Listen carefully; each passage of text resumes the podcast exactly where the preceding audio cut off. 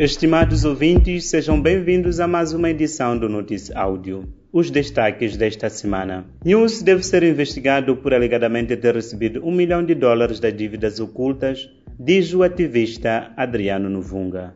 Índice da Democracia coloca Moçambique como regime autoritário e o outro diz que o país ficou mais corrupto. Natureza revela má qualidade de casas de ressentamento de famílias afetadas pelos megaprojetos em Xindi. Funcionários públicos dizem que é inseguro retomar o trabalho nos distritos atacados por insurgentes. Estes são os destaques que marcam a presente edição do Notícia Áudio. O ativista dos direitos humanos Adriano Novunga defende uma investigação e posterior responsabilização do atual presidente da República, Felipe News, alegadamente por ter recebido da Privenvest um milhão de dólares depois da empresa ter concluído negociações com o governo em 2014 que deram origem às dívidas ocultas. A Privenvest e o seu fundador Skandar Safá afirmam em documentos submetidos a um tribunal de Londres terem efetuado pagamentos a Felipe News e outros altos funcionários moçambicanos, incluindo Manuel Chang e Zaltina Lucas, no âmbito do processo das dívidas ocultas. De acordo com Nuvunga, que falava a voz da América, é preciso responsabilizar o Presidente da República por ter recebido esse valor.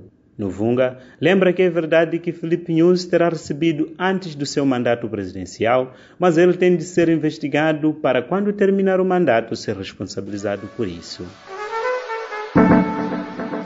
Moçambique está juntamente com Angola e Guiné-Bissau na lista de 24 países com regimes autoritários de acordo com o Índice da Democracia 2020, divulgado na quarta-feira pela The Economist Intelligence Unit. De acordo com o canal de Moçambique, o índice que analisou 167 países e estando Moçambique na posição 122, baseia-se na avaliação dos processos eleitorais, pluralismo, funcionamento do governo, participação política, cultura política e liberdades civis. O economista João Mosca disse à Voz da América que os conflitos militares nas regiões centro e norte do país, a crise econômica resultante das dívidas ocultas e a Covid-19, bem como a posição dominante do Partido Frelimo, levaram à tomada de medidas não democráticas que contribuíram para a queda do país no índice de democracia no mundo. O índice é publicado na mesma semana em que um outro estudo da organização Transparência Internacional concluiu que Moçambique está cada vez mais corrupto, uma vez que falhou na construção de instituições fortes e independentes. Para Baltazar Fael, do Centro de Integridade Pública, a queda de Moçambique neste índice está relacionado com o caso das dívidas ocultas, cuja tramitação é bastante lenta.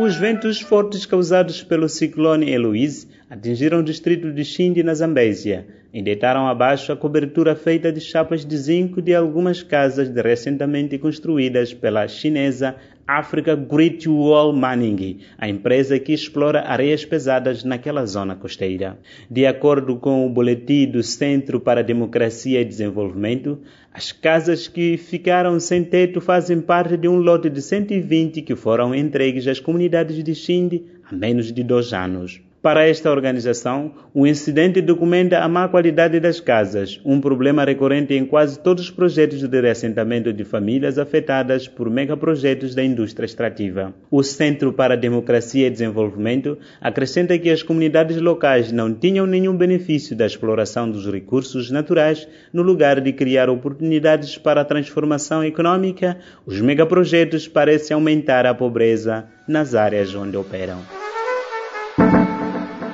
Centenas de funcionários públicos em distritos alvos de ataques terroristas em Cabo Delgado protestam perante avisos das autoridades para o regresso imediato aos postos de trabalho, argumentando que não há condições mínimas de segurança. Depois dos governos distritais de Muidumbe e Ilha do Ibo terem emitido avisos para a retoma imediata dos funcionários públicos aos postos em 2020, sob pena de serem desvinculados do Estado, agora foi a vez de Palma e Nangade convocar os funcionários públicos que fugiram dos ataques de insurgentes. De acordo com a Voz da América, o prazo de apresentação era até 20 de janeiro, mas os funcionários públicos dizem que tal é absurdo, por não existirem condições mínimas de segurança, sendo prova disso a ocorrência de ataques em aldeias dos distritos emboscados em estradas por onde devem circular para chegar aos seus postos de trabalho. Esta foi mais uma edição do Notice Áudio, produzido pela Plural Media e distribuído pela Chipalapala. Fique ligado aos nossos canais no Telegram e WhatsApp e dê um like à página no Notice Áudio no Facebook para receber mais notícias semanalmente. Resumo informativo, produzido pela Plural Media e disseminado pela plataforma Chipalapala.